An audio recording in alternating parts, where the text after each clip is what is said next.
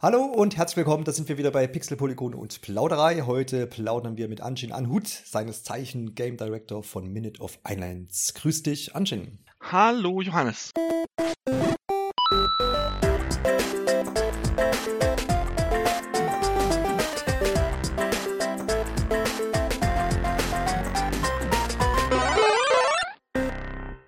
Bevor wir so richtig einsteigen, kommen wir so zu einer kleinen Interview-Tradition bei uns im Podcast. Das heißt, ich stelle dir ein paar kurze Fragen mhm. und du musst die so schlagwortmäßig irgendwie beantworten. Darfst auch ausschweifen, musst du nicht, je nachdem, wie du dich fühlst. Oh je, kurz fassen, eieiei. Ja, gucken wir mal, ob es klappt. Es ist immer unterschiedlich. Aber ich, ich leg einfach jetzt los, das ist so ein bisschen hier pistolenmäßig. Dein erstes Videospiel, Anjin? Ähm, Prince of Persia auf einem Mac aus den frühen 90ern. Das war so ein 2D-Ding. Äh, ne? Ja, genau, 2D, ja. Äh, naja, alt, altes Prince of Persia. Ja, also, genau. genau, lassen wir es dabei. Jeder, der es nicht weiß, was es ist, muss nachgucken. Wenn du dich entscheiden musst, Zelda oder Mario? Äh, Zelda. Konsole oder PC? Konsole. Ja, absolut. Mehrspieler All-Time-Favorite? Was holst du immer raus, wenn es irgendwie eine Runde gibt? Äh, tatsächlich äh, richtig schlimm Gears of War. Hm, okay, alles klar. Hätte man, das hört man selten, stimmt. Jetzt bisschen was zum Nachdenken vielleicht. Videospiele sind für dich?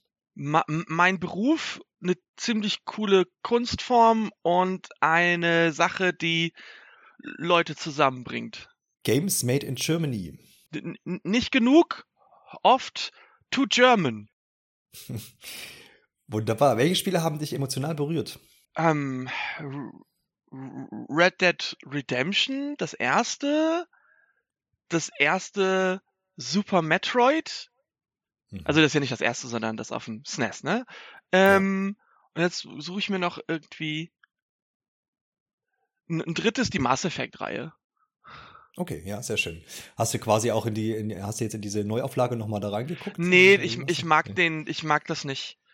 Ähm, okay, du magst, du willst die Originale in deinem Herzen. Ja, also aber, aber jetzt nicht aus irgendeinem Traditionalismus, sondern das ist so ein Ding mit diesen HD-Remixes, dass die irgendwie ja ähm, das ist so ein komisches Uncanny Valley, weil die haben ja die Modelle nicht neu gemacht, sondern nur die Texturen mhm. größer und dann haben sie irgendwie das Putzlicht angemacht, so wie im Kino, weißt du, so, oh, Licht, jetzt kann man alles sehen. Und nee, ja. und die alten Mass Effect, die hatten so ein bisschen so die mit der groben Körnung und der schlechten Ausleuchtung, das hatte so was Noiriges irgendwie. Nee, nee. Willst du einfach, willst du bei der Erfahrung einfach belassen? Ja, ja, ja, genau. Außerdem habe ich, ich die eh schon irgendwie zwölfmal durchgespielt und eh alle Romanzen durch und will eh, ja, und, und auch, auch alle Renegades und Paragon-Varianten und so, deswegen ist alles gut. Ja, sehr schön. Äh, dann äh, vielleicht jetzt nach, nach Minute of Island Release, hast du vielleicht Zeit zum Spielen? Ich weiß es nicht. Was spielst du denn aktuell? Ähm, ja, ich, äh, ich, ich spiele äh, gerne Smash. Dann gibt es äh, ein, ein Game, das heißt Need for Speed Heat. Das ist so ein, so ein, so ein, so äh, Need for Speed in Miami sozusagen. Mhm. Da kann ich irgendwie nicht aufhören, das Ganze zu spielen und ähm, ja, ich, ich habe noch so einen riesigen Pile of Shame, so dass ich immer irgendwie ein Spiel eine halbe Stunde spiele, um zu gucken, ob ich es weiterspielen will. Ja, sehr schön. Wunderbar. Ich sehe im Hintergrund großes Spieleregal, muss ich jetzt einfach muss ich, das muss ich aufgreifen. Du hast die Kamera angemacht. Äh, und das Nintendo Labo ähm, ja. äh, Motorrad, das habe ich auch hier stehen. Aber hauptsächlich haben das die Kinder benutzt. Wie hast du denn, wie waren denn deine Erfahrungen mit Nintendo Labo? Das ist ja auch ein interessantes ähm, Thema. Ja, hält halt je nach Gerät nicht lange. Ähm, mhm. Aber ist halt, wie das so typisch ist für Nintendo, halt so ein Feuerwerk der Spielideen. Mhm. Und deswegen, also wir haben auch alles von Labo. Mhm. Einfach ja, ja. weil Fun. So. Aber natürlich ist das was, was irgendwie schon ein bisschen auseinanderfällt und auch schon beim mhm. Lagern kaputt geht. Also es hat jetzt einen Umzug mitgemacht und nicht ja. gut. Und ja, so. Fall, also ich habe auch so, also was da immer ist, ist mir so ein bisschen die Parallele zu Lego aufgefallen, dass ich glaube, es gibt dann Leute, die haben riesige Freude daran, das zu bauen und das, das, das mhm. stundenlang zu tüfteln und dann probiert man die Spiele mal aus und denkt, ja, passt und dann steht es halt im Regal und dann gibt es vielleicht aber auch, vielleicht dann eine jüngere Zielgruppe, vermute ich mal, reingetippt, dass die, die auch an den Spielen dann Spaß haben. Ne? Ja, also ich habe halt eine, eine, eine, eine Tochter, die hat, die ist jetzt mittlerweile sechs und die hat äh, ja. mit Labo angefangen mit fünf und die mhm. ist natürlich äh, Fan davon, weil das halt für sie ein ganz großartiges Interface ist, ne? Weil ja, ja große Dinge anfassen und bewegen und ähm, äh, auch, auch diese dass es alles so responsive ist und so. Also die Switch kann ja schon echt wirklich was. Ja. Und ähm, die Ideen sind auch ganz großartig. Aber für, für, für meine Frau und mich war tatsächlich so bauen und aha, und dann drückt man das so aus diesen Formen raus und dann steckt man das, ach, so funktioniert das. Und so, Mhm. das war, das war so das Ding. Weil der Lego-Effekt tatsächlich, äh, Mhm. der, der ist da bei uns größer. Ganz, ganz, gut, ganz gut nachvollziehen, weil mein Sohn, der das auch äh, gebaut hat, hauptsächlich, auch fünf, und ähm, der hatte auch große Freude dran. Und da hat man auch gesehen, wie gut diese Anleitungen tatsächlich auch selbstständig funktionieren, die ohne dass man. Man konnte echt daneben sitzen, so und beim kniffligen Sachen immer mal ein bisschen eingreifen oder helfen halt einfach. Ja, aber, Aber so, was die, sehr- was die Anleitungen, die sind ganz toll designt, aber die haben eine ganz große Macke. Du kannst sie nicht skippen. Ähm, Ja. Und wir haben halt zwei von diesem, von diesem ähm, ersten Set, also von diesem Toy, Toybox-Ding, dieses erste, Starter-Set-Ding, ja. ja, Starter-Set. Und ähm, wenn du auf dem, auf dem, dem, der zweiten Cartridge spielen willst, musst du die Anleitung durchsteppen, Seite für Seite. Genau. Ja. Weil der dir nicht glaubt, dass du es noch nicht zusammengebaut hast. Und wir Genau, mussten stimmt, es halt halt nochmal, wir haben uns halt nochmal eine Cartridge besorgt, damit wir es spielen können, weil da war ist irgendwie was passiert. Und dann Mhm. stehen wir da und so Blätter, Blätter, Blätter, Blätter. Ich hab's doch schon. Blätter, Blätter. Das Ähm, stimmt. meine ja. Frau macht halt auch, ähm, die macht halt Ju Kinder- und Jugendbildung in, im Bereich Mhm. Games. Das heißt, für sie war das halt auch mega interessant. Und die Mhm. macht das so für so Stiftungen und Schulen und so. Und die haben dann halt auch Labos mit den Schulen genommen und so. Und was halt auch cool, Cool. ist an den Labos, ist da, das ist halt das dann wieder doch geil an dem Karton, ähm, Mhm. ist halt, dass die dann, dass du die auch bemalen und bestickern kannst und so. Ja, ähm, und so deine eigenen äh, Kreationen machen kannst. Da gibt's ja sogar von Nintendo sogar so ein offizielles Dekoset. Mhm. Ähm. Genau. Ja, also wir sind, genau. wir sind ganz große Fans, aber wie es halt auch dann oft bei Nintendo ist, die Preise so, also das hätten wir, also gerade sowas Mhm. Spielzeug ist teuer, ne? wie, ja, eben, also gerade sowas wie Labo oder so, was ja auch so eine schlechte Halbwertszeit hat. Also du, du wirst, in Mhm. 20 Jahren wirst du kein gebrauchtes Labo kriegen. So. Mhm. Und ähm, dass das dann irgendwie nicht, nicht eine bessere Accessibility hat, irgendwie, dass man da günstiger rankommt. Also einfach auch für Leute, die jetzt nicht so wie, wie jetzt zum Beispiel du oder ich so ein, so ein Hobby- oder Berufsbezug zu dem Ganzen Mhm. haben, äh, fand ich schon ein bisschen schade, muss ich sagen. Schwierig, ja, ja, das, das stimmt natürlich. Aber interessant, was sich für Parallelen dann auftun. Ich bin nämlich Lehrer und habe dann auch immer diese grübel dann auch immer nach, was man alles in der Schule, wie man das Hobby ein bisschen mit in die Schu Schule mit reinnehmen Mhm. kann. Ich denke gerade auch über Spielestudio nach, was ja jetzt veröffentlicht wurde, das gucke ich mir dann auch ein bisschen Ja, an. auf jeden Fall. Natürlich Ähm, für, für die Informatik in der, in der, ich habe jetzt eine siebte Klasse bis zur neunten, ist eine Mittelschule. Da würde das, glaube ich, ganz gut reinpassen. Muss ich aber halt gucken, dass ich äh, mehrere Switch organisiere und die nicht alle anschaffen muss, weil das wird mir keiner bezahlen in der Ja. Bildung. genau. Ja, äh, für dich vielleicht als, Empf- ist ein bisschen off-topic, aber für dich mal als Mhm. Empfehlung, es gibt ähm, ähm, die Stiftung Digitale Spielekultur, Mhm. ähm, d- die äh, machen solche Sachen für Schulen ja. und vielleicht äh, würden die dir sogar einen, einen Co-Dozenten ausleihen und Switch-Geräte oder so. Deswegen Ja, guck mal, Stiftung Digitale Spielekultur. Ist, ist schon notiert, genau. Ich habe es, glaube ich, schon mal irgendwo gelesen, aber dass die dann auch so Sachen machen, das, äh, das Genau, äh, die ist gehen halt in die Klassenräume. Das ist das, was Ja, ja die genau. tun. Ja, sehr cool. Okay, dann schreiten wir mal voran Ja. äh, und äh, kommen zu ein bisschen zu deiner Vita, mit der ich mich natürlich ein bisschen beschäftigt habe, zumindest das, was, was das Internet hergegeben hat. Ähm, es ist ja so, dass du, äh, hab's ja schon gesagt, Game Director jetzt bei Minute of Finance bist oder warst, je nachdem, wie man das jetzt sieht. Release Ja. ist ja nun durch. ja, es ist ja so, dass die meisten Berufswünsche ja wahrscheinlich nicht von Geburt an da sind, oder zumindest ist das selten der Fall. Ja. Ähm, wie, wie, wie bist du zum, denn zum Game Director geworden? Gibt es da gewisse Punkte im Leben, wo du sagst, naja, jetzt zurückblickend, waren das entscheidende Punkte, die dich dazu geführt haben? Oder war das einfach, ist das jetzt eine Sache, die du mal ausprobierst? Ähm, nee, das ist keine Sache, die ich mal ausprobiere. Ähm, das ist so eine, also, oder irgendwie schon, weil, äh, aber ich, ich probiere Dinge mit einer gewissen Ernsthaftigkeit aus. Äh, und zwar, ähm, ich bin halt in einem, in einem äh, Künstlerhaushalt groß geworden und mein äh, Dad hatte ein Musikstudio und meine Mom hat mich damals, als ich noch äh, ein Furz war, äh, an Photoshop rangeführt.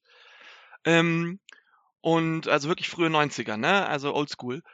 Und ähm, ich hatte sozusagen viele Jahre Zeit, unheimlich viel Zeug zu machen. Ich hatte mal eine Zeit lang ein eigenes lokales Plattenlabel. Ich habe elektronische Musik probiert. Ich habe Theater gemacht, Comics gezeichnet, Animationen und so weiter. Aber auch immer tatsächlich ähm, so, dass man das wenigstens so weit pusht, dass man weiß, ob man das machen will. Also mit, mit Publikum und mal Sachen verkaufen und was das bedeutet und alles so. Und ähm, irgendwann habe ich mich dann entschieden, dass äh, normale Schulbildung für mich nichts ist. Also ich habe auch keine Ausbildung zum Beispiel. Ähm, und bin dann ziemlich direkt mit der Volljährigkeit in die Freiberuflichkeit gegangen und habe angefangen ähm, Illustrationen, Grafik und damals, als das rauskam, das kennen ja viele Leute gar nicht mehr, Macromedia Flash, bevor es von Adobe gekauft wurde, ähm, habe dann auch Webanwendungen und Webgames für Werbeagenturen gemacht und so weiter und ähm, habe mich damit so äh, und dann kamen unheimlich viele Sachen noch dazu. Ich hatte mal vier Jahre lang eine eigene ähm, Games-Firma gegründet ähm, solche Geschichten. Das ist dann so ein, so ein großer ähm, Flickenteppich von, von ähm, wirklich coolen Sachen, die auch so alle irgendwie zusammengehören, aber keine großen individuellen Karrieresprünge oder Schritte oder Phasen waren. Und nach 15 Jahren habe ich mir gedacht, hey, ähm, ich, ich verdiene hier gut, das macht ja alles Spaß, aber vielleicht mal nicht, ab jetzt mal nicht einen Job machen, äh, wo man den ganzen Tag alleine zu Hause sitzt und die Leute nur per E-Mail kennt. Mhm. Und ähm, dann gab's halt Studio Fitzbin und die hatten halt eine Jobausschreibung für für äh, damals hieß das Vision Lead. Das ist sozusagen eigentlich wäre ich dafür äh, bin ich dafür recruited worden, deren deren äh, ähm, Kundenprojekte zu machen. Mhm. Und der ähm, erste Director von Minute of Islands, weil Minute of Islands hat einen ersten Director, der nicht ich bin. Das ist der Marius Winter, der hat, äh, musste dann aber über äh, zu Say No More. Das ist auch ein Game, das Fitzbin dieses Jahr released hat. Mhm. Mit so einem Low-Poly Dreamcast-Look. Ähm, und äh, weil der musste halt Say No More machen, weil das war so sein Baby. Und dann ging Minute of Islands irgendwie an mich über, weil jemand musste ja. Und dann habe ich das mir zu eigen gemacht mit dem coolen Team und dann haben wir da nochmal zwei Jahre dran gearbeitet. Das ist so. Das ist die, die Kurzfassung. Too, too long didn't read ähm, von dem Ganzen. Und ist es jetzt so, dass du sagst, jetzt bist du da angekommen und jetzt gehst du als Game Director irgendwann mal in Rente? Oder kann schon sein, dass da irgendwie noch was. Ähm, klar kann das sein. Also, hm. ähm, ich bin, ich komme jetzt bald, äh, zwar so zwei Jahre noch, da bin ich 40. Hm. Ähm, Gerade in so einem Beruf wie unserem heißt das, man kann, wenn man will, noch über 20 Jahre da reinbuttern. Da kann noch einiges passieren. Ne? Also ist das auf jeden Fall eine Sache, die dir jetzt äh, schon gefallen hat. Oder wo du ja, sagst, ganz, hast auch eine Herausforderung und. Also, das ist ganz, ja, das ist ganz, das ist ganz fantastisch. Also, das ist eine wirklich, eine wirklich schöne Arbeit, ähm, die ganzen kreativen Energien von den Leuten zu nehmen und die ähm, ähm, so in eine Richtung zu leiten, dass sie hinterher mehr sind als die Summe ihrer Teile, sondern wirklich zu was zusammenwachsen, was irgendwie gemeinsamen Zug hat. So, das ist schon äh, großes Kino und die Leute sind gut und ist auch sehr stressig, weil man hat sehr viel Verantwortung. Zum Beispiel so Themen wie, wie groß ist das Game? Ne, weil es ist ja mhm. auch dann, hat ja auch was mit Produktionsdimensionen dann zu tun und so. Äh, und wie, wie findet man eine Lösung, dass das alles irgendwie in die, in die verfügbare Produktionszeit passt und, und, und, und, und. Ähm, also da sind auch viele Verantwortungen bei, aber das macht schon Spaß. Das heißt aber, dein, dein, weil du ja eher so aus der kreativen Richtung auch kommst, hab äh, gesehen, du hast, oder hast ja auch jetzt eben gesagt, dass du viele Sachen halt einfach schon gemacht hast für verschiedenste Unternehmen. Du hast Walt Disney aufgelistet, Microsoft MTV, mhm. Levi's, verschiedene Projekte. Ähm, das heißt aber, das Kreative kommt dir jetzt irgendwie nicht zu kurz. Du sagst, du kannst das schon noch. Nee, das ist ein hauptsächlich kreativer Beruf. Ja. Also ja. Game Director. Ähm, und zwar ist das, also ich glaube, was mir da sozusagen ähm, daran so liegt und weswegen mein, mein Flickenteppich-Werdegang hier ganz gut passt, ist, weil das ist halt so, eine, so ein interdisziplinärer Beruf. Also mhm. du musst nix so richtig gut können, aber halt. du musst, du musst, du musst von allem genug können, um es dann irgendwie zu verschmelzen. So, also mhm. ähm, was ich meiner Meinung nach recht gut kann, ist halt Illustration, aber Art Director war ich nicht, das war der Tim Getke. Und ich habe auch, hm. ich habe hier und da mal ausgeholfen. Irgendwo ist mal eine Säule aus Stein von mir in dem Spiel so. Ähm, hm. Aber jetzt nichts irgendwie, wo man mit dem Finger drauf zeigt und sagt, guck mal, das hat der Director gemalt. Ähm, sondern das war halt unser Team von den, von den Artists mit dem Tim Getke. Ähm, aber mein Job wäre halt zum Beispiel jetzt dabei, war dabei halt irgendwie zu gucken, okay, welche Motive haben wir denn? Ähm, wie kommen die Sachen denn, welche Sache kommt auf welche Insel, in welcher Reihenfolge? Begegnen die dem Spieler? Was für einen emotionalen Impact muss das Ganze haben? Wie kommt das Gameplay da rein, welche Musik brauchen wir dafür und und und und und und und und. Und mhm. ähm, diese Sachen halt dann zusammenzubringen. So. Einfach auch so ein bisschen den Überblick zu haben über die verschiedenen Abteilungen sicherlich und, und das zusammenzuführen, wie du Richtig, gucken, hast, wer ne? mit wem reden ja. muss, äh, gucken, wer wem eine Vorlage liefern muss. Also die Musik, die, die Musiker sagen immer, hey, ich brauche alles fertig, dann weiß ich, was ich für Musik machen kann. Und ich sage mhm. immer, ja, aber wenn die Musik haben, dann wissen sie, was sie malen können. Und mhm. das ist dann immer so ein Geben und Nehmen und ähm, sehr viel dann auch ergänzen. Also ich muss halt dann ganz viel so Storyboards machen und solche Sachen, um, mhm. bevor die Dinge produziert sind, für alle, die beteiligt sind, das Ganze irgendwie greifbar zu machen, weil Worte sind nutzlos in dem Kontext. Aber vielleicht nochmal auf diese, auf diese Projekte, die du vorher gemacht hast. Ähm, gibt's gibt's da irgendwas, an das du dich gerne zurückerinnerst? weil ich habe diese Namen gelesen, dachte, oh, es sind aber schon einige große Firmen dabei. Ähm, ich habe es ja gerade erwähnt. Gibt gibt so Leuchtturm-Sachen, wo du sagst, da erinnerst du dich total gerne zurück. Das war, war eine schöne Sache. Ja, äh, je weiter weg es von Werbung ist. Mhm, okay. ähm, also ähm, wirklich nichts gegen die coolen Leute, mit denen ich die Werbung gemacht habe. Das sind nämlich wirklich coole Leute, aber Werbung ist halt immens unbefriedigend im, im Großen und Ganzen. Ähm, aber ich habe halt für ein, für ein paar äh, Musikvideos ähm, Sachen gemacht, äh, für, für deutschsprachige Musik. Das war fun. Ähm, einer meiner meiner Highlights ist, ich war ähm, Teil äh, vom Production Design und habe ähm, äh, so, so animierte Comics gemacht für einen für einen deutschen äh, Film bei Sony, der heißt Who Am I? Das ist so ein, so ein Hackerfilm. Mhm. Und das war halt cool, weil das war halt dann ähm, Riesenpremiere, roter Teppich, alles, was dazugehört. Ähm, das war fun. Ähm, naja, die, die, äh, die, die äh, Social Game Firma, die ich für vier Jahre hatte, war auch auf jeden Fall ein Highlight. Da ist nicht viel draus geworden. Wir mussten die mhm. halt schließen nach vier Jahren, aber es war wirklich eine gute Zeit mit guten Leuten die Comicarbeit für Image Comics war richtig groß. Also da, da gibt es äh, viele Dinge, aber es wird dann auch immer, immer bunter, je länger ich mhm. darüber rede. Äh, unter, also eine Sache vielleicht noch, unterrichten war richtig gut. Ich habe neun Jahre lang ähm, ähm, äh, äh, war ich Project Supervisor und ähm, Dozent hier in Berlin an der Games Academy und das war cool. Also junge Leute ausbilden macht richtig Spaß. Ja, ja, kann ich bestätigen. ähm, dann gehen wir zurück wieder zu, zu, äh, zum Studio Fitzbin.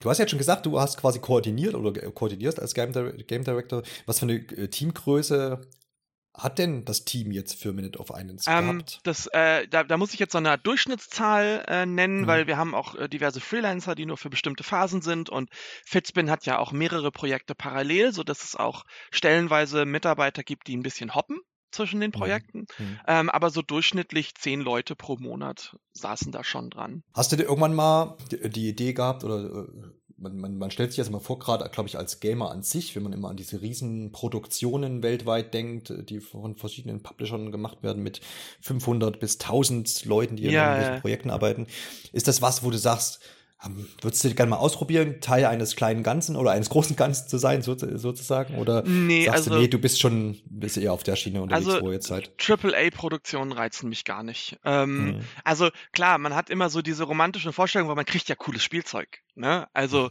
mit so viel Budget arbeiten zu dürfen und so ein Epos bauen zu können und dann ähm, irgendwie ein Vierteljahr Leute daran arbeiten zu lassen, wie Wassertropfen auf dem Gesicht von dem Main Character aussehen oder so. Das ist schon mhm. abgefahren. Ähm, aber der ganze, wie soll ich sagen, der ganze wirtschaftliche und auch politische Kram drumrum, den du da hast mit den, mit den ähm, Erwartungen von einem AAA-Zielpublikum, ähm, mhm. von den Erwartungen der Publisher, von diesem Damoklesschwert, was die ganze Zeit über deinem Kopf hängt, weil ähm, das muss ja dann auch ein Hit werden und potenziell kann dein Studio geschlossen werden wegen sowas und dieses ganze Zeug, ähm, nee. Also äh, ich würde auch, also äh, gerade auch so in so großen Firmen, wenn du da in einer leitenden Position bist, ähm, du bist dann auch in so eine Rolle gedrängt, wo du dann auch gar nicht um deine, um deinen wie soll ich sagen, deinen Verpflichtungen nachzukommen, die du in dem Kontext hast, bist du auch dann in so eine Rolle gedrängt, wo du auch irgendwann, wenn es Engpässe gibt, äh, zum Beispiel gecrunched werden muss oder so, du mit deinen Mitarbeitern schlecht umgehen musst und so ein mhm. Kram. Und da, das sind einfach die, die, die Liste von der, wie soll ich sagen, harten Realität der AAA-Produktionen, die ist mir zu lang für meine romantischen Vorstellungen von dem großen Ding so. Das, das, das kann ich gut nachvollziehen. Das ist natürlich Klar, im Idealbild äh, existiert das alles nicht, aber man, wenn man so ein bisschen mitliest oder die Sachen mitbekommt, die in den letzten Jahren quasi berichtet werden, dann weiß man natürlich, dass es da überall Ecken und Kanten gibt und die fallen teilweise sehr groß aus und dann ist das natürlich nachvollziehbar, ja. wenn das jetzt vielleicht nicht der Traumberuf äh, in, dieser, in diesem Bereich dann einfach ja. ist. Ja. Ich kann aber verstehen, wenn Leute dahin wollen, weil es ist einfach auf eine gewisse Art und Weise berauschend. Ne? Also mhm. diese riesigen, und ich spiele sie ja auch, ne? Ich will jetzt hier nicht irgendwie äh, irgendwie High Horse oder so, darum, darum geht's nicht, sondern es geht so, wie ich mir den Arbeitsalltag vorstelle. Und ich glaube, also ich, ich kenne ja auch Leute, ähm, also sehr, sogar die äh, sehr, sehr eng persönlich, die in diesem Bereich sind und die dann Aussteiger sind. Ich kenne auch Leute, die sind wieder Einsteiger, weil sie es dann vermisst haben, den großen Scale und so. Also da gibt's schon verschiedene Gefühle, aber ich bin nicht, glaube ich, nicht geeignet. Wie siehst du es denn äh, so, so deutschlandweit aktuell? Jetzt seid ihr ja in einem Indie-Bereich mit eurem Studio, aber da ja doch schon relativ groß ja. vergleichbar, würde ich sagen. Ja. Ne? Also das ja. kann, kann, man ja schon sagen. Wie zufrieden seid ihr denn jetzt mit der aktuellen Förderlage, mit, mit der gesamtpolitischen Lage, wie sich das entwickelt? Man hat ja so ein bisschen das Gefühl, dass es so ein bisschen gerade mit Gamesförderung ein bisschen bergauf geht, auch wenn es da die ein oder anderen bürokratischen Hindernisse gibt. Ja. Aber das Medium an sich ist ja dann doch jetzt, hat ja so ein bisschen Aufwind bekommen, würde ich behaupten. Ja, ne? ja, was du sagst. Hm. ähm, ähm, also klar, also das ist, wenn man sozusagen so, wie soll ich sagen, so richtig in dem Bürokratie äh, Bürokratiesumpf steckt, wenn man zum Beispiel die Deutschlandförderung, ne, also die große, ähm, wenn man mhm. die haben will oder so, puh, das schon, äh, Ne? Aber das, was, was soll ich jetzt hier auf dem Podcast über Behörden jammern? Alle tun das zu egal welchem Thema so. Ja, ja. Ähm, aber wir bei Filzbin und ähm, also wir sind ja auch Teil von zwei Kollektiven, dem Kokolores mhm. in Ludwigsburg und dem Saftladen in Berlin. Und das heißt, wir bekommen ja nicht nur unsere eigenen Fördersituationen mit, sondern sind ja auch vernetzt und bekommen mit, was woanders passiert. Und ich finde, es könnten mehr Bundesländer machen, weil mhm. das ist wirklich ich glaube, es sind vier Bundesländer oder so, die Spieleprojekte überhaupt fördern. Also ist echt nicht, das ist echt nicht groß. Aber da, wo es, wo sie es machen, ähm, können wir schon echt dankbar sein. Und ähm, Fitzbin profitiert tatsächlich sehr ähm, und kann auch die Projekte machen, die sie machen wollen. Und gerade Minute of Islands zum Beispiel ist ja auch nicht irgendwie so Mainstream-mäßig ausgerichtet. Und ähm, sowas geht halt durch die Förderung. Und da ähm, werde ich jetzt, äh, also da bin ich schon, schon sehr dankbar für. Ja, klar. Also ich glaube, das ist wirklich eine positive Entwicklung in den letzten Jahren. Ich meine, es besser geht immer, ne? Ja. Das ist ja, ist ja fast überall so. Ich glaube, man kann sich jetzt zumindest so aus der Warte nicht beklagen. Es wird zumindest nicht mehr komplett ignoriert, so als, als, als Kunstform und Schaffensform, ne? Das gab ja auch eine Zeit, wo man aus der Politik. Ja, nee, diese Deutschlandförderung, die ist halt noch ein bisschen zäh, aber sie ist schon da und sie hilft ja auch schon Leuten und so. Aber sie sendet ja vor allen Dingen irgendwie auch ein, ein starkes und vor allen Dingen überfälliges Signal über die, die wirtschaftliche und kulturelle Relevanz von hm. dieser äh, von dieser Medienform. Ich meine, alle, auch, auch Filme und Theater und so weiter und die Künste sind ja, haben ja immer ein Problem, dass sie so ein bisschen, äh, wenn es um, um die, die, die Jahresbudgets der, des Landes geht, irgendwie relativ weit hinten in der Prio sind, so. Hm. Ähm, das ist ja immer ein Problem, aber jetzt sind wir zumindest mit diesen Formen hinten in der Prio. genau, man kann sich mit hinten anstellen. Ja, genau. genau. Es geht auf. Ja. Du hast ja, ja, du hast gerade schon gesagt, ihr seid ja äh, untergliedert quasi oder in diese Ludwigs, Ludwigsburger Büro, sage ich jetzt mal, mhm. im Berliner Teil mit Angliederung an diese Kollektive. Äh, ist das dann auch so, dass man sich das vorstellen kann, dass ähm, das eine Spiel dort örtlich entsteht, das andere dort örtlich oder ist das übergreifend? Das ist übergreifend. Das ist, ähm, also wir sind sowieso ähm, ähm, also sozusagen, das, das kommt immer drauf an, so ein bisschen, wo, in, in welchem, in welcher Ecke ein Platz frei ist und wo die Leute arbeiten wollen. Also mhm. wir, wir, ähm, wir, wir recruiten nicht nach Team und wir haben schon, schon immer äh, sozusagen ein robustes Framework gehabt, um, um remote, also über zwei Standorte verteilt zu arbeiten, mhm. was ähm, gerade in der Corona-Zeit dafür gesorgt hat, dass, dass nur minimal disruptiv war. Also es war mhm. natürlich irgendwie zusätzlicher Stress, weil ähm, der persönliche Austausch, gerade wenn man so in der Endspurtsphase von Projekten ist oder so, ein wichtiger Energiegeber ist und, und, ähm, und so. Also das, das kann halt ein Zoom-Meeting nicht ersetzen. Aber ähm, wir mussten nicht irgendwie denken, so, oh shit, wie, jetzt haben wir die Leute zu Hause, wie kriegen wir das hin?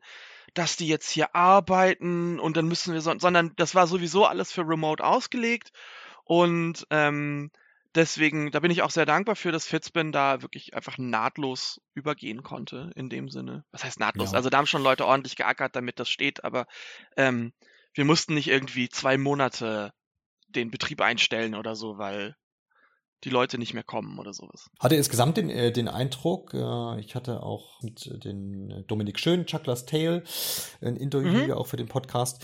Ähm, und habe aber insgesamt so auch das Gefühl gehabt, dass, das, dass, dass die Studios im Großen und Ganzen ganz gut so hinbekommen haben mit, mit dem Umschwung dann auf, auf Heimarbeit. Das klingt immer so romantisiert, Heimarbeit, ja. Homeoffice, ähm, dass, das, dass das ganz gut ging. Oder hast du ja. da irgendwie auch, hast du da auch äh, schlimmere Szenarien irgendwie mitbekommen? Das sagst du.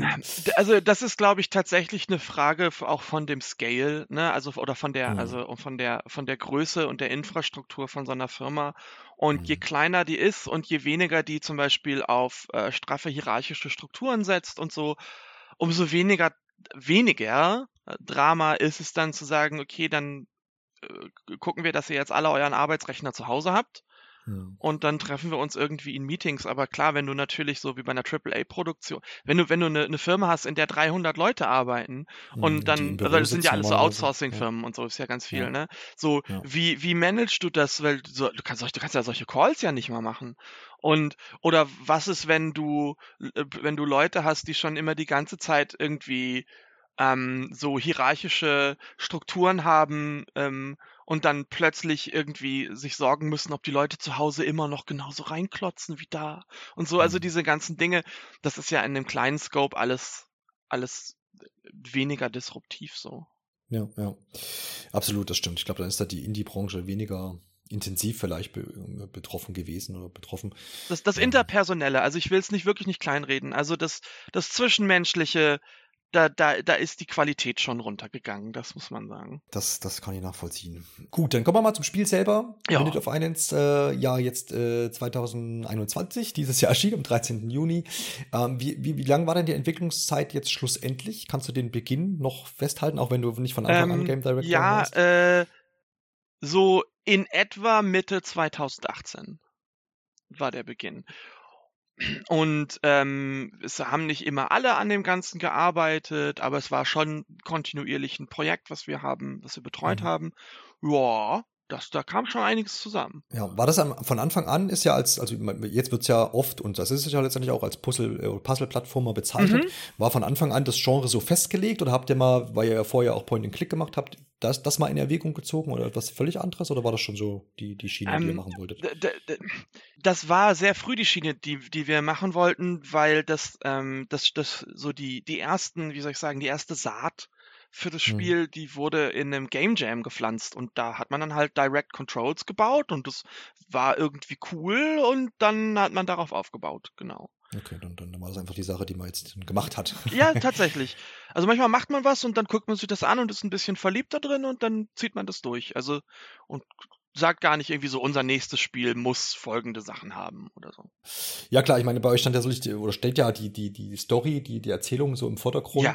Und dann, dann, dann ist ja sicherlich nicht die erste Überlegung, was machen wir denn für ein, für ein, für ein, ein Gameplay oder was für, was für eine, für ein Genre, Genre wollen wir denn jetzt bedienen wahrscheinlich, ne? Und wenn das dann aus diesem Game Jam entstanden ist. Ja, das, das, das, das fühlt man dann auch nochmal, das, das tastet man dann auch nochmal so ein bisschen aus, wenn die, wenn die Sachen zusammenkommen. Es gab ja äh, so, so rückblickend wahrscheinlich jetzt über die Entwicklungszeit äh, vielleicht den einen oder anderen Tiefschlag. Ich glaube, prominent ist halt einfach diese Verschiebung jetzt im März gewesen. Ja. Gab es auch, gab es gab's vorher noch mal so Sachen, wo, wo, man, wo man so ein bisschen gestuckt ist und wo man gesagt hat, uh, hm, oder war es insgesamt eine, eine, eine Entwicklungszeit, wo man gesagt hat, im Großen und Ganzen seid ihr total zufrieden mit dem ganzen Prozess? Ähm, oder gab es Punkte, wo er gesagt hat, oh, ob wir das jetzt irgendwie noch auf die richtige Schiene kriegen oder war es eher reibungslos? Ja, nee, reibungslos war es nicht. Also wer, wer so ein bisschen äh, ähm, in, in 2019 dabei war, wo wir das Game ja announced haben, mhm. ähm, äh, dem wird vielleicht noch aufgefallen sein, dass wir es fürs erste Quartal 20 announced hatten. Mhm. Das ist ja noch mal ein Jahr her. Genau. Jetzt? Ne? könnte man ja sagen, gut, dann kam Corona, dann habt ihr dann ganz Ja. ähm, also klar, das hat schon, das hat schon das hat schon irgendwie äh, rechnerisch irgendwo was gekostet, überhaupt gar keine Frage. Mhm. Ähm, aber äh, im, sozusagen in, in 2019 war für uns so eine Phase, wo wir nochmal ähm, da haben wir ja sozusagen den, das auf der Gamescom mal äh, vorgestellt und dafür haben wir, das nennt sich in dem Fachjargon, einen, einen sogenannten Vertical Slice gebaut. Also die Idee ist, dass man von oben bis unten so einmal durch so ein Spiel durchschneidet und sich dann so eine Scheibe anguckt. Da ist alles drin, was das Spiel hat, aber nur ein Stück davon halt, ne? Und ähm, wir haben da dann nochmal die ähm, Strategie so ein bisschen geändert für das Game. Also was, was wollen wir tatsächlich bauen und ähm, wie groß wollen wir das machen und woraus besteht das eigentlich? Und ähm, das war dann nochmal ein Kraftakt. Ähm, so. Rückblick, das heißt, da fand dann, fand ja? dann nochmal so ein bisschen eine Neuausrichtung auch statt? Genau, da fand eine Neuausrichtung ja. statt. Also das im, im Fachjargon nennt man das halt den Scope von dem mhm. Spiel. Das ist halt, also wie groß ist das Spiel als, als äh, Player Experience, also als die Erfahrung, die die Spieler haben, aber auch wie groß ist das Spiel als zu bauendes Projekt. So, das sind so diese beiden Sachen und im Idealfall baut man was ganz Kleines, was für einen Spieler eine ganz große Erfahrung ist. Und es ist halt so, wir haben halt diesen, diese, dieses, äh, diese komplett durchillustrierten Environments. Ne? Also wir haben ja mhm im Gegensatz zu den meisten anderen 2D-Plattformern unsere Welten, ähm, diese Inseln, ähm, nicht in diesem, in dem, in der Game Engine, also in dem Programm, wo man die Spiele baut, zusammengesteckt aus, aus den Grafikobjekten, sondern das wurde einmal alles in, in einem Rutsch gezeichnet und das ist halt uns sehr wichtig gewesen. Aber das ist auch, ähm, huh, das ist auch teuer. so, also es ist wirklich, mhm. ähm, ähm, das sind, wir haben, wir haben super fleißige, schnelle und kreative Artists, aber ein Strich ziehen dauert halt so lange, wie es dauert, so. Mhm. Und ähm, da haben wir uns dann dann nochmal ausgerichtet, wie wir die, die Story gestalten. Ich habe auch, ähm, dadurch, dass ich ja als Director sozusagen übernommen habe, auch in dem Zeitpunkt erst so richtig festgenagelt, ähm, was genau die, die Story ist, die zu erzählen ist. Und ähm, dann haben wir uns halt nochmal entschieden, äh, da nochmal richtig reinzuhauen. So. Das ist aber rückblickend genau die richtige Entscheidung äh, gewesen, ähm, weil wir sind jetzt mit dem Ergebnis sehr happy. Also ähm, das bestand auch ja in, in, dem Sinne jetzt nicht in dem Sinne nur aus Kürzungen oder so, sondern wir haben komplett die Strategie geändert, ähm, wir haben andere Orte geplant, wir haben die NPCs ähm, umgeplant, damit das alles in so einen in so Flow kommt und alles der der Story dient. Und das dieses Jahr war tatsächlich, ähm, also wir haben ja auch in dem Sinne da für, für, für ähm, das halt technisch, ne? Also das ist so ein bisschen höhere Gewalt. So, und da ärgern wir uns natürlich, weil wir haben vor allen Dingen ähm, klar, so ein Release drei Monate verschieben, das ist ja auch für, für, für alle Beteiligten blöd, weil das verschiebt halt potenzielle Revenue nach hinten. So. Ähm, unsere Publisher sind aber da äh, super, super cool gewesen, weil die halt auch gesagt haben, hey, äh, wir müssen das auf eine Art und Weise releasen, die, wo wir hinterstehen können. Und dann mhm. haben wir da nochmal reingesteckt. Ähm, aber es hat halt bei uns in, in, für die Sachen, an denen wir jetzt arbeiten, natürlich irgendwie ein Problem ergeben, weil wir hatten nicht geplant, nochmal Leute für drei Monate oder so oder länger, ähm, nee, drei Monate oder so war das in etwa, ähm, ja, klar. Ja. Äh, nochmal irgendwie an, an, an Bugs arbeiten zu lassen. Äh, war aber auch richtig. Wir sind da ja. jetzt auch, äh, auch finden auch, dass das vertretbar ist. So. Ja, vielleicht nochmal aufgegriffen, 2019 kam dann diese, dieser Wechsel der Perspektive und diese Neuausrichtung. Kam die auch durch das, das Messe-Feedback, dass das Spiel das erste Mal dann irgendwie auf Leute losgelassen wurde oder kam das durch, durch andere Sachen? Mm, nee, das, das Messe-Feedback war, war, also kann man jetzt schlecht sagen. Also das Messefeedback war total befürwortend. Ne? Mhm. Also es war, die Leute waren total intrigued und ich meine, es ist ja auch für eine bestimmte Zielgruppe das Game so. Und ähm, ich glaube, für die haben wir das auch richtig gemacht so. Und das war sehr, das war sehr, sehr bestätigend. Aber ähm, wir haben halt so ein bisschen da nochmal evaluieren müssen, was uns, keine Ahnung, sowas wie 20 Minuten Gameplay, was das eigentlich für ein Akt ist, die zu bauen. Hm, und okay. wo, wo stecken wir die jetzt wirklich, wirklich, wirklich rein? Und ähm, so, genau, das war nochmal so ein Ding, was wir dann in 2019 nochmal tief ja. Luft geholt haben, aufgeräumt haben, nochmal ausgerichtet haben. Und da sind wir aber dann rückblickend jetzt auch sehr happy, weil der Plan, den wir da entwickelt haben, den haben wir dann auch sauber bis äh, spät in 2020 haben wir ja dann produziert, ähm, dann hm. auch sauber äh, durchgezogen so. Das war dann auch sehr befriedigend. Ja, wollte gerade sagen, dann kann man da ja dann auf jeden Fall zufrieden sein.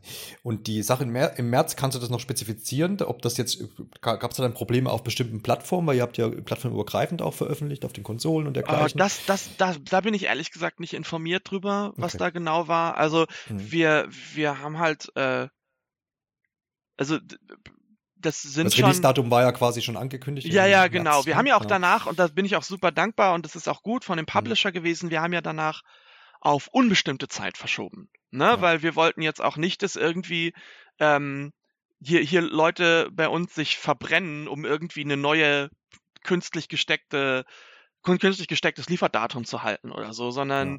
jetzt wollten wir auch nicht nochmal was versprechen, was dann irgendwie platzt, ähm, sondern haben das dann in Ruhe gemacht. So, hä, ähm, nee, ich kann nicht genau sagen, was das war, aber es war auf jeden ja. Fall kein Kleinkram. Also es war auf jeden Fall was, wo wir sagen würden, so können wir das nicht launchen, ähm, weil das wird die Spielererfahrung so massiv beeinträchtigen, ja. ähm, dass die Leute, äh, dass die Leute keine gute Erfahrung haben werden.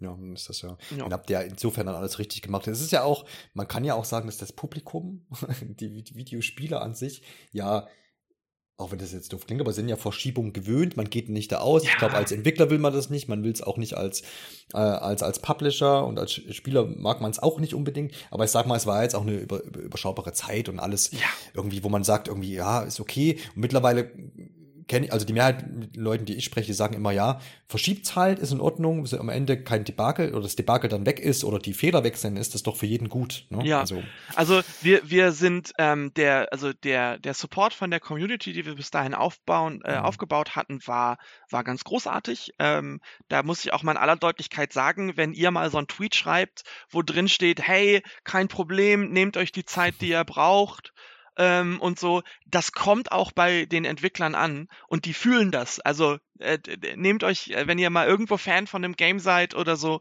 ähm, schreibt dem Team die, das, das merken die. Ähm, also das war ganz wichtig und ähm, ich glaube aber zum Beispiel eine Sache, die die das unterstützt hat, ist zum Beispiel, dass es jetzt ähm, immer häufiger darüber geredet wird, wie Firmen halt für solche Releases oder so ihre Mitarbeiter durch die Mangel drehen. Mhm. So und dass das nicht okay ist. Und ähm, das hat man zum Beispiel gemerkt, dass, äh, dass, dass äh, die, dass es halt praktisch im Endeffekt hieß, ey, Hauptsache, ihr, ihr, ihr könnt das in Ruhe machen. So, ja. und zeigt uns, wenn es fertig ist. So. Deswegen da äh, vielen Dank an die Community. Ähm, gar keine Frage, das war super.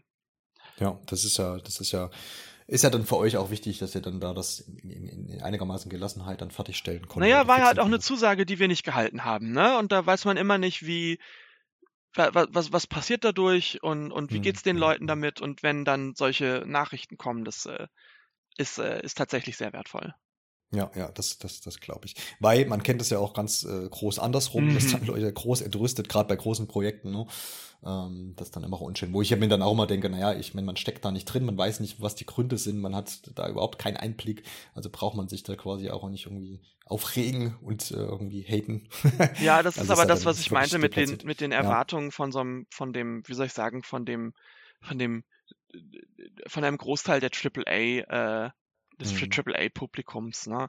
Aber das ist aber auch, finde ich zum Beispiel auch auf eine gewisse Art und Weise auch so ein selbstgelegtes Ei von der AAA-Welt, weil die wollen ja, ne, also auch diese ganze Pre-Order-Kultur zum Beispiel, ne, mhm. die wollen ja, dass du, dass du emotional investiert darin bist, dass das Ding dann und dann rauskommt und du der Erste bist, der spielen kann und jetzt geht's los und seid ihr Hype und so. Und wenn es dann halt natürlich verrutscht, dann fragt man sich ja, okay, dann warum ist es nicht entspannter, aber es ist halt Marketing. Ja, ja, ja. Ja, das ist auf jeden Fall ein Riesenthema, was, was, wo, wo man auch sagen muss, denn das, das wäre schön, wenn sich das noch wandelt in den nächsten Jahren. Und da muss man, bin aber auch jetzt nicht groß optimistisch, gerade bei diesen großen Produktionen, ja. dass da irgendwie nochmal was, was, was Da, da kann man auf eine gewisse Art und Weise irgendwie ganz froh sein, dass die Switch nicht, nicht so eine Mega-Maschine ist.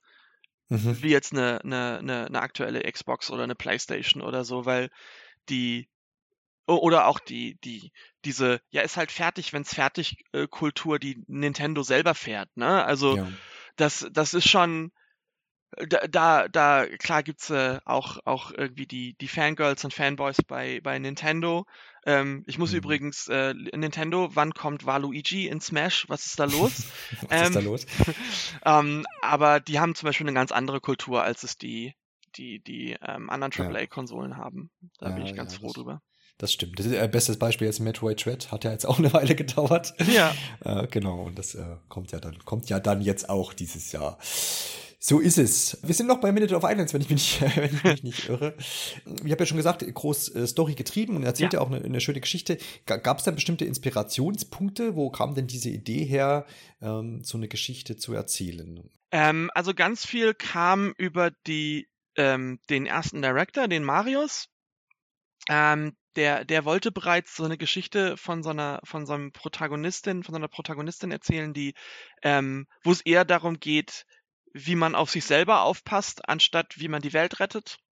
Also mhm. das äh, kann ich schon sagen, ohne zu spoilen.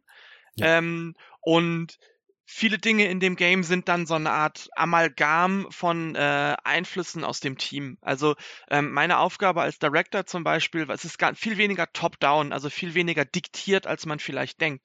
Ähm, mhm. Weil meine Aufgabe war es halt da, so ein bisschen zu identifizieren, was die Leute Cooles tun, ähm, was für coole Ideen die haben und manchmal eher sozusagen sogar dafür ein geeigneten Platz in der Story zu finden, anstatt erst die Story zu schreiben und dann den Leuten zu diktieren, wie sie sie umsetzen. Ähm, und das ist so ein, das war so ein, so ein äh, Geben und Nehmen in diesem, äh, in diesem Kontext und das war total cool.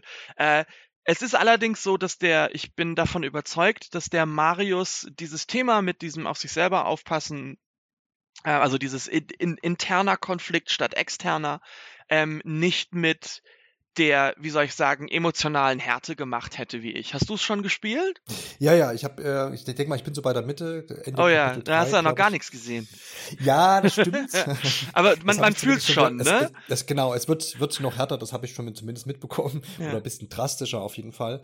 Ähm, aber es zieht sich ja von Anfang an schon durch mit diesen, ähm, ja, mit diesen morbiden Darstellungen der Wahl. Ist so das erste, glaube ich, was man, was man begegnet, ja. der da so ein bisschen auseinandergepflückt wird und dergleichen. Gefällt mir auch ganz gut, aber wenn du jetzt sagst, du hast da diese, diese ähm, ja, Form der Darstellung, diese, dieser, dieser, ja, doch Horror, den mit ja. reingebracht.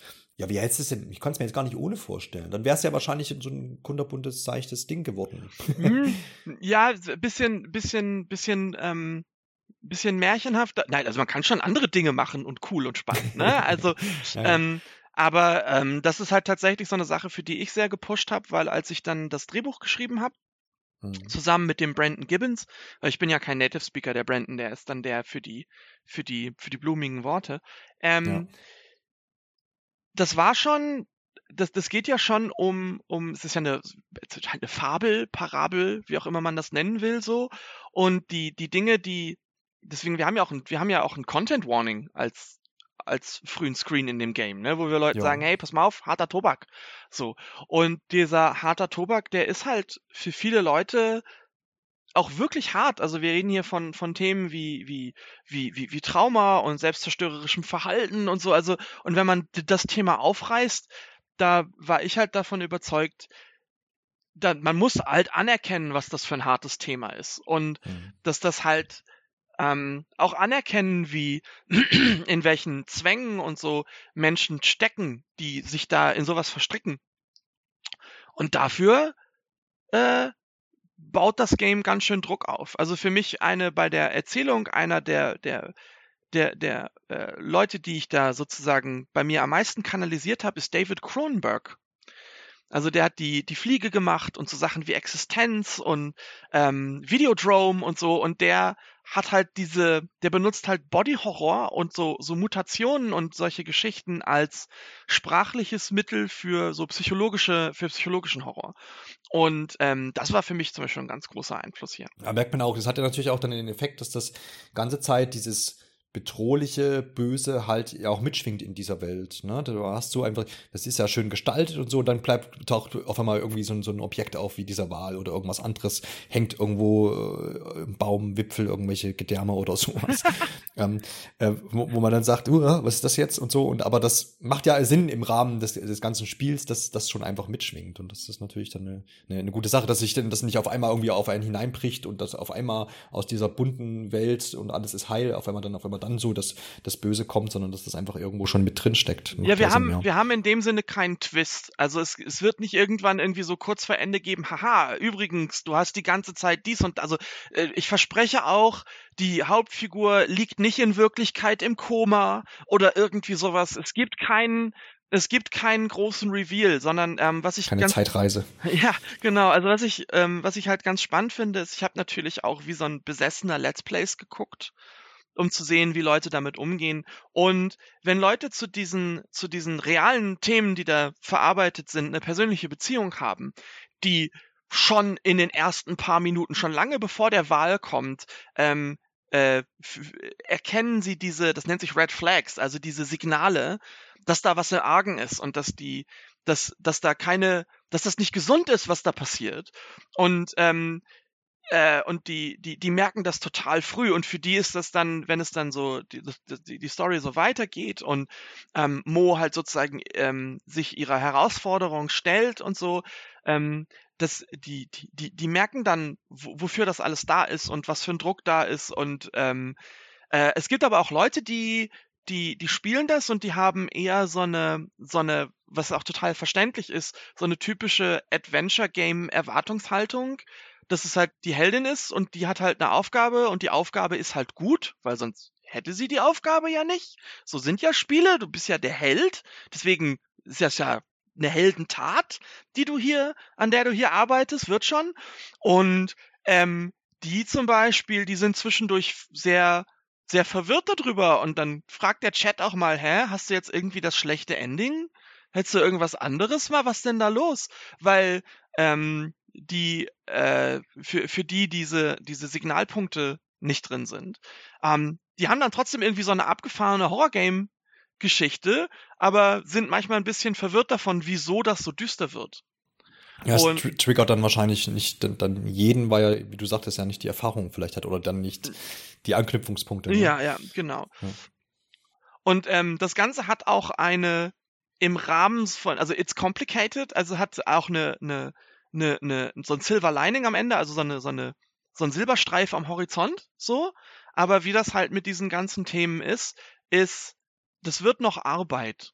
Also sich, wenn man da erstmal in dieser Situation steckt als Mensch und dann da rauskommen möchte, da reicht's halt nicht irgendwie einen so einen Drachen zu erschlagen und dann äh, Juche, du bist irgendwie jetzt bist du in Ordnung, sondern oder hey, deine Beziehungen sind jetzt alle wieder in Ordnung oder irgendwie sowas, sondern das, da geht dann die Arbeit erstmal los. Und deswegen ist es für viele Leute, also für einige Leute so ein bisschen komisch, weil sie haben doch gewonnen oder das Spiel besiegt. Was jetzt los?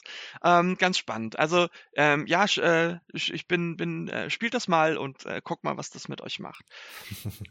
Aber das ist doch ist eine schöne Sache. Ich mag das eigentlich, wenn wenn Spiele das so schaffen, dass man vielleicht auch nochmal drüber nachdenken muss im Nachhinein oder äh, das einem noch ein paar Tage beschäftigt. Und das das das finde ich finde ich immer ganz angenehm. Das das ähm, wenn das ein Spiel einfach schafft, ne? Also das, aber du hast natürlich recht, dass auch, ich glaube, je nach Thema das natürlich einfach unterschiedlich einen vielleicht berühren kann. Und auch, es hat auch viel damit zu tun, und das kennt man ja aber auch bei Filmen und Serien, wie man das jetzt dann wahrnimmt. Ne? Ja, also, lesen halt, genau.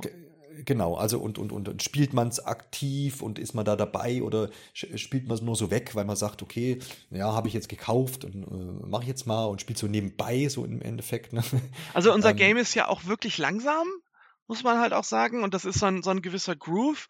Und ähm, wir, wir glauben, dass das weil wir haben ja auch zum Beispiel alles mit Narration untermauert und so und wir glauben, dass das ein Spiel ist, was eine gewisse ähm, Aufmerksamkeit und Intimität braucht. So, also das ist, ähm, um, damit es wirklich funktioniert. Äh, wir sind aber trotzdem rückblickend bei all den äh, äh, Asterix-Sternchen, die ich jetzt hier gemacht habe, ähm, sehr happy mit der Response. Also nicht nur was die Reviews angeht, sondern auch, dass wir merken halt wirklich, dass das ein Spiel ist, was viele Leute berührt oder ein Spiel, was sie so auf jeden Fall noch nicht gespielt haben. Und das war durchaus unser Ziel und ich kann als Director äh, wirklich nicht meckern, was die, was die Reaktionen sind. Ja, also genug Alleinstellungsmerkmale gibt es auf jeden Fall, das stimmt. Ja. Da, da, da hast du recht, genau. Ähm, was ja, was ein Kritikpunkt ist, der hier und da halt aufkommt, ne, mhm. ähm, ist, ist, ist, ist das Gameplay. Du hast ja auch schon ein bisschen angerissen, dass hier eben auf, auf, auf uh, dieses Plattforming beschränkt. Paar, gibt so ein paar seichte Rätsel mit, mit Schaltern und, und, und, Sachen, die man hin und her schiebt und verbindet und dergleichen. Ähm, die Frage, die ich mir da oft stelle, äh, weil, weil das bei vielen Spielen ja oder in, in diesem Videospielbereich einfach oft vorkommt, dass Gameplay und Story natürlich da sind in einem Videospiel, aber es häufig oder häufig dazu tendiert wird, wenn ich jetzt eine Geschichte erzählen will, dass ich dann eben das Gameplay zum Beispiel zurückfahre. Wir kennen jetzt in den letzten Jahren war berühmt der Walking Simulator, ob mhm. man das als Kompliment oder als, als Schimpfwort nimmt, muss man dann immer sehen. Visual Novel ist ein großes Thema, ja. gibt's auch, ne, gibt's ganz viele schöne Sachen. Ähm, aber da ist bei den beiden Sachen zum Beispiel ist es ja ganz klar so, dass, dass das Gameplay halt massiv zurückgefahren ist und du halt so, so eine Geschichte dargeboten bekommst und zwischendurch ein bisschen interaktiv sein, sein kannst. Würdest du sagen, insgesamt so, dass das Medium, Videospiel sich einfach schwer damit tut, diese beiden großen Pfeiler irgendwie gut zu verknüpfen. Ich meine, es gibt Spiele, die schaffen das gut, aber ich würde jetzt irgendwie so mal die These in den Raum stellen, dass das ähm, dass, dass da noch ein Weg irgendwie hinzu geschaffen werden muss, dass das, dass das immer ganz einheitlich oder ganzheitlich einfach äh, gut funktioniert.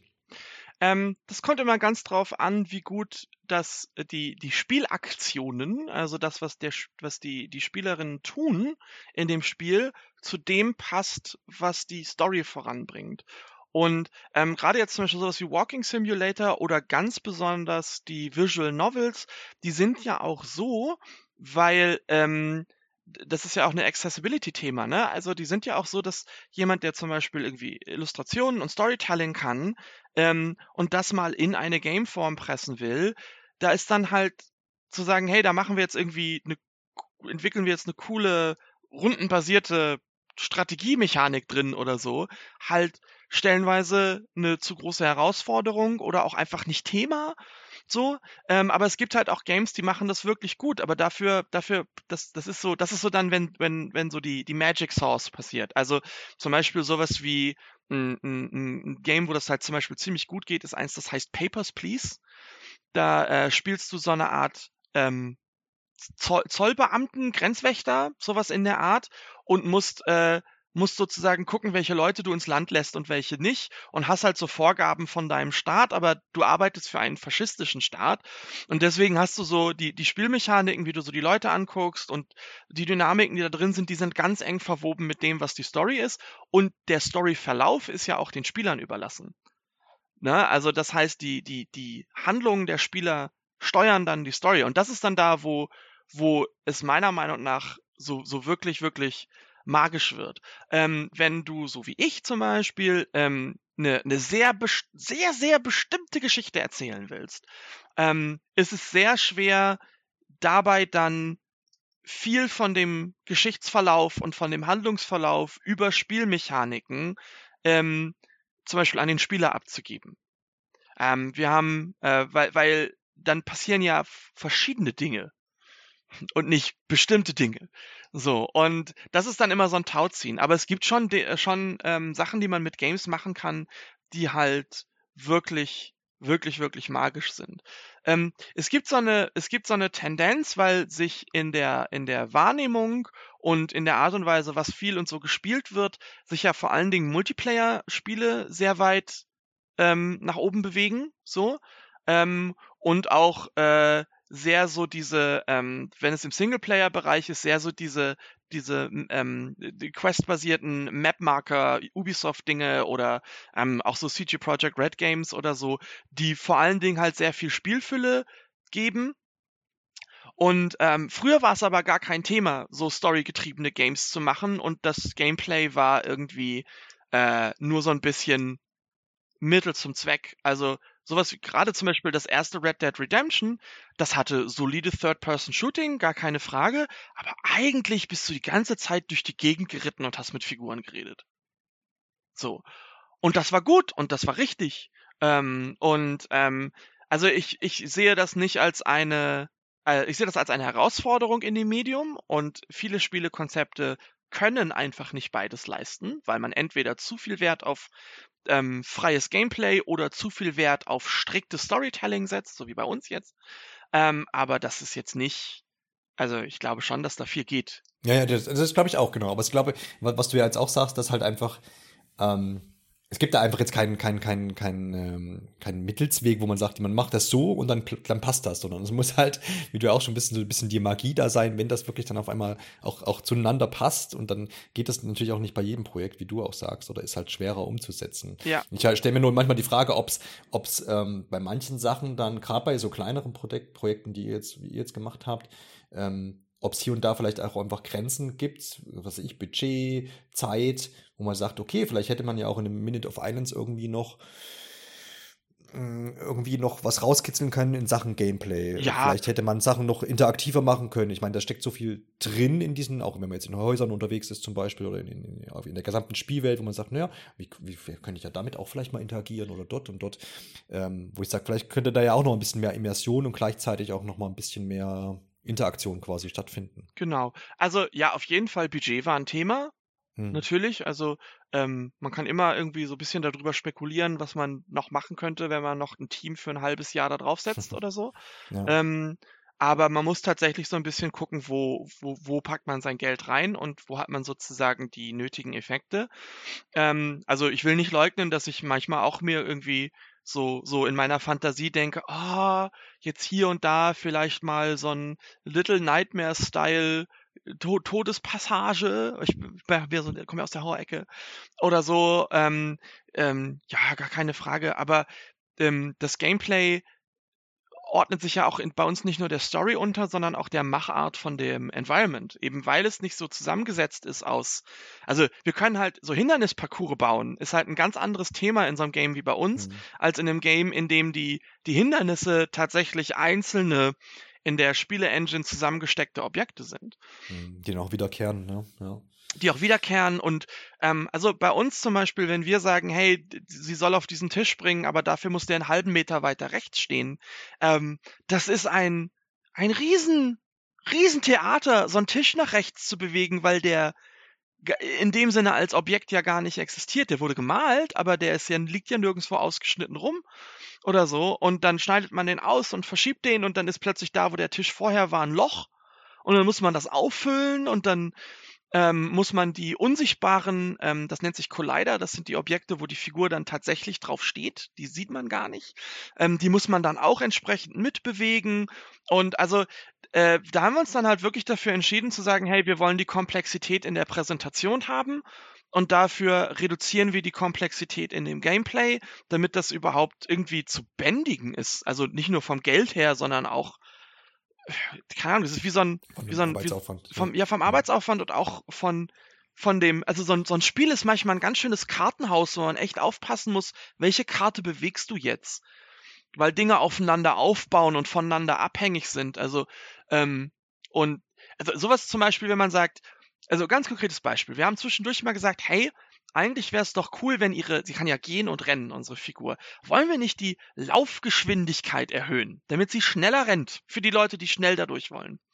Haben wir mal überlegt, haben wir mal, also rückblickend glaube ich, hätten wir es auch gar nicht gemacht, aber wir haben es mal ausprobiert. Und dann ist das Problem, wenn du so auf, wenn du die, wenn die Figur sich horizontal schneller belegt, bewegt, bedeutet das zwangsweise auch, dass sie weiter springt weil du kannst nicht im Sprung plötzlich vom Gaspedal runtergehen, weil sonst fühlt sich das an, als würde sie gegen eine Wand springen. Und das bedeutet, dass ihre Sprünge plötzlich alle weiter sind und das bedeutet, dass wir alles, was wir bisher gebaut haben, für bestimmte Sprungweiten nicht mehr gilt. So. Und deswegen, das ist wirklich, ähm, das ist, das ist, äh, wenn man irgendwann muss man halt anfangen zu produzieren und man muss wissen, was ist einem wertvoll, was nicht, was ist, hat die höchste Prio. Und bei uns war es halt das Storytelling und das, wie soll ich sagen, Set-Design, wenn man es so nennen will. Ja. Und ja, Gameplay hat sich da an vielen Stellen untergeordnet. Ja, ich glaube aber, das ist ja dann auch gut, wenn man als Team oder in der Produktion dann einfach dann auch den Punkt hat und dann man sich dann auch festlegt und sagt, das ist ja halt jetzt so. Vielleicht hätte man es anders machen können, aber das ist so. Wir legen jetzt den Fokus auf die und die Punkte. Ähm, weil es gibt, hatte man ja auch, dass Spiele erscheinen, wo man merkt, hä, irgendwie irgendwas irgendwas stimmt da nicht. Ähm, aber dann ist ja gut, wenn ihr das einfach geschafft habt. Und ich, ich gebe dir absolut recht, Präsentationen und, und, und diese ganze Welt ist ja total einzigartig und ist auch wirklich beeindruckend. Und ähm, das, das, ist ja, das ist ja wirklich ein Faktor, wo man auch sieht, dass ihr da Fokus drauf gelegt habt. Und dann ja. ist das ja auch, ist das ja auch gut geworden. Ja. Ähm, auch die Sprecherin übrigens, ähm, habe ihren Namen jetzt nicht mehr im Kopf. Äh, Megan Gay. Genau, richtig, äh, Schauspielerin und, und eben Voice Actor. Ähm, sehr schön gewählt, finde ich. Also hat total gut gepasst und ist total intensiv irgendwie. Ja, gefällt ja. mir gut. Ihr habt ja ähm, jetzt groß im Juni auch, geht so ein bisschen auch in Richtung Marketing zur digitalen E3, wenn man es so nennen möchte. Mhm. ähm, war der Teil da zum Beispiel der Future Games Show und auch das äh, Indie, ähm, ja, die, die, die Indie-Abteilung bei Microsoft bzw. Xbox. Xbox ID, Xbox, genau, ja. Genau, hat euch ja auch gefeatured quasi in, in diversen Tweets und, und ein bisschen hervorgehoben. Ist das denn eine Sache, die ihr selbst angestoßen habt oder kam das ein bisschen auch über einen Publisher oder habt ihr mal irgendwann saß da da habt gesagt, was können wir denn noch alles machen oder habt ihr generell schon Drähte in diese Richtung gehabt? Wie, wie läuft denn sowas ab? Vielleicht mhm. picken wir uns erstmal die Future Games Show raus. Ähm, sowas läuft dann alles immer über den Publisher. Also mhm. natürlich haben wir äh, schon auch äh, über, also, also war alles auch damals der Publisher, ne? aber wir haben natürlich schon irgendwie ähm, bei äh, bestimmte Drähte gehabt, weil das Game war ja schon seit zwei Jahren announced. Und mhm. dann gab es vorher nochmal ein Announcement mit einem Release und dann ist, hat sich der nochmal drei Monate verschoben, was natürlich auch wehgetan hat, so vom bezüglich des Aufmerksamkeitsfensters und so. Aber ähm, da, da standen ja dann auch schon viele, viele äh, Kanäle, die äh, da wichtig waren. Genau, nee, das war alles über den Publisher dann. Jetzt war, ich glaube, es war ja so, Future Game Show war, glaube ich, an diesem Sonntag und das Spiel ist dann am Dienstag erschienen? Oder? Kommt drauf an. Also es gibt, kommt drauf an, welche Plattform. Ähm, es gibt leider, okay. also leider mhm. kann man nicht auf allen Plattformen tatsächlich am exakt selben Tag launchen, weil einige haben so einen so einen, so einen Rhythmus. Und ich glaube, die, die Xbox war erst am Mittwoch oder Dienstag oder so, je nachdem, wo man gelebt hat. Ähm, mhm. Aber ich glaube, Steam und GOG und so, die waren ähm, ich glaube, GOG war sogar schon einen halben Tag zu früh oder so. ähm, genau, das ja. ist dann immer plattformabhängig. Ja, ja, aber letztendlich fand ich ja diesen, diese, diese Aufmerksamkeit, dass man die jetzt direkt vorher, vor, durch die E3 ja, durch die, diese Shows quasi hatte, kurz vor Release ja wahrscheinlich auch einfach eine gute Sache so für euch. Und da war jetzt einfach die Frage, ist das dann der Plan nach der Verschiebung gewesen? Okay, habt ihr dann gesehen, okay, da ist die, ist diese Show und, und, und wir haben vielleicht diese Verknüpfung zu, zur Xbox. Ähm, das können wir nutzen oder wäre das sowieso der Plan gewesen? Oder kannst du gar nicht so den Einblick geben? Naja, also der Originalplan wäre ja irgendwas gewesen drei Monate vorher, ne? Also ja gut, dann kann ich aber trotzdem ja im, im Juli das nochmal irgendwo, irgendwo Teil so einer Show genau. sein lassen. Hm, ja, ja, also man muss, also die, die Überlegung ist natürlich schon, dass man irgendwie in in Rotation mit etwas kommt, wo Aufmerksamkeit drauf ist, unabhängig von uns. Ne? Also irgendwie eine ja. ne Show, ähm, äh, eine Form, irgendeine Form von Release-Paket, äh, solche Geschichten. Das ist schon üblich. Und da guckt dann der Publisher natürlich in den Kalender und guckt, äh, also ab dem Moment, wo ein, ein neuer äh, Release, äh, neues Release-Datum auch zu identifizieren war. Das war ja auch nicht sofort möglich. Mhm. man musste ja erst gucken, wie man diese technischen Probleme bändigt. Ähm, und dann guckt man in den Kalender und findet was geeignetes und versucht dann da reinzukommen. Ja, aber stellt sich als, aus, als Außenstehender dann immer die Frage, wie, wie kommt denn ein Spiel, ein Minute of Islands, ins ID Xbox-Programm rein? Also ist das dann Weißt du, weißt du, ob der, ob der Publisher dann einfach da pitchen geht mit seinen Projekten, an, an, an verschiedenen Türen klingelt, fragt hier, vielleicht mal in den Nintendo Direct präsentieren, vielleicht könnte das da mal einfach. Oder ist das eine, eine Sache, die einfach ein bisschen in der Branche entsteht, wenn man den und jenigen kennt, oder läuft es vielleicht sogar also man muss, und die akquirieren äh, gewisse Projekte, wo man sagt, hallo. Also in, ich, ähm, ich, ich kann das nicht genau beurteilen, ähm, hm. wie so die, wie, wie, also sozusagen, was da überall passiert ist, weil ich äh, äh, sozusagen, oder wir bei Fitspin, wir bekommen meistens irgendwie sowas wie, hey, wir wurden bei IDX Xbox angenommen und jetzt geht's los, bitte Material fertig machen. Das ist eher so ein bisschen das. Und bitte Kalender vormerken. Ähm, aber im Großen und Ganzen muss man sich für alles bewerben. Ja, hätte ich so. jetzt auch, hätte ich auch angenommen. Genau. Ja. Also es gibt natürlich grö also es gibt natürlich zum Beispiel größere Publisher, die zum Beispiel längst ihre, ihre Networks haben und dann regelmäßig abgefragt werden. Aber ähm, ja, Mixed Vision ist halt, äh, ist, ist ja ein Publisher, wir waren ja, glaube ich, irgendwie deren drittes Spiel oder so. Mhm, ne? Genau, also, ist ja ähm, auch ein Verlag, ne, der vor, genau. Kinderbücher mit veröffentlicht und die so, Games-Abteilung jetzt und wenn man, Ja, und wenn man mhm. das so, wenn man das in äh, so, so früh macht oder so, dann wird man, also klar, ein Bethesda muss sich nicht drum kümmern, in irgendwelche Shows zu kommen. Also bitte. Ne, da, da prügeln sich die Outlets drum, dass sie bitte exklusiv den Trailer als erstes zeigen dürfen oder so. Ähm, klar. Ja, schön, auf jeden Fall. Aber also in der Gesamtheit war, war das für mich, klar, man muss da immer ein bisschen gucken. Also ich habe mich ja dann mit dem Projekt schon länger beschäftigt. Ich war auch 2019 mit dieser mhm. äh, gesagten Gamescom dabei und seitdem habe ich es dann immer so ein bisschen im Auge gehabt. Aber trotzdem, so vom, so im Großen und Ganzen denke ich, dass so, dass die Aufmerksamkeit, die für das Spiel jetzt geschaffen wurde, eine ganz gute Geschichte war. So, also so würde ich das zumindest einschätzen, dass er ja dass er da doch präsent hier und dort war und dass das sicherlich gut getan hat. Ähm, wie ist es denn jetzt so nach äh, Release? Jetzt ist ja, glaube ich, ein knapper Monat vorbei. Genau, ziemlich genau sogar. Ja. Natürlich, ja. Ja, ja. genau. Herzlichen Glückwunsch. Zum ersten Monat. äh, seid ihr weiterhin zufrieden? Habt ihr schon so eine, so eine gewisse, ich meine, ich weiß, als, als kreativer Mensch ist man zufrieden, wenn man sein, sein Projekt geschaffen hat und, und äh, man hat das umgesetzt, was man umsetzen wollte und hat, du hast ja auch schon gesagt, das Feedback, was zurückkam über, über, über gewisse Kanäle, wo du sagst, ja, die, das hat emotional berührt und so, das stellt dich sicherlich zufrieden oder auch euch. Ähm, aber ist es auch, kannst du auch einschätzen, ob es äh, sich wirtschaftlich dann äh, lohnen wird oder sagt er, hey cool, guck mal, auf den und den Plattformen läuft's richtig gut.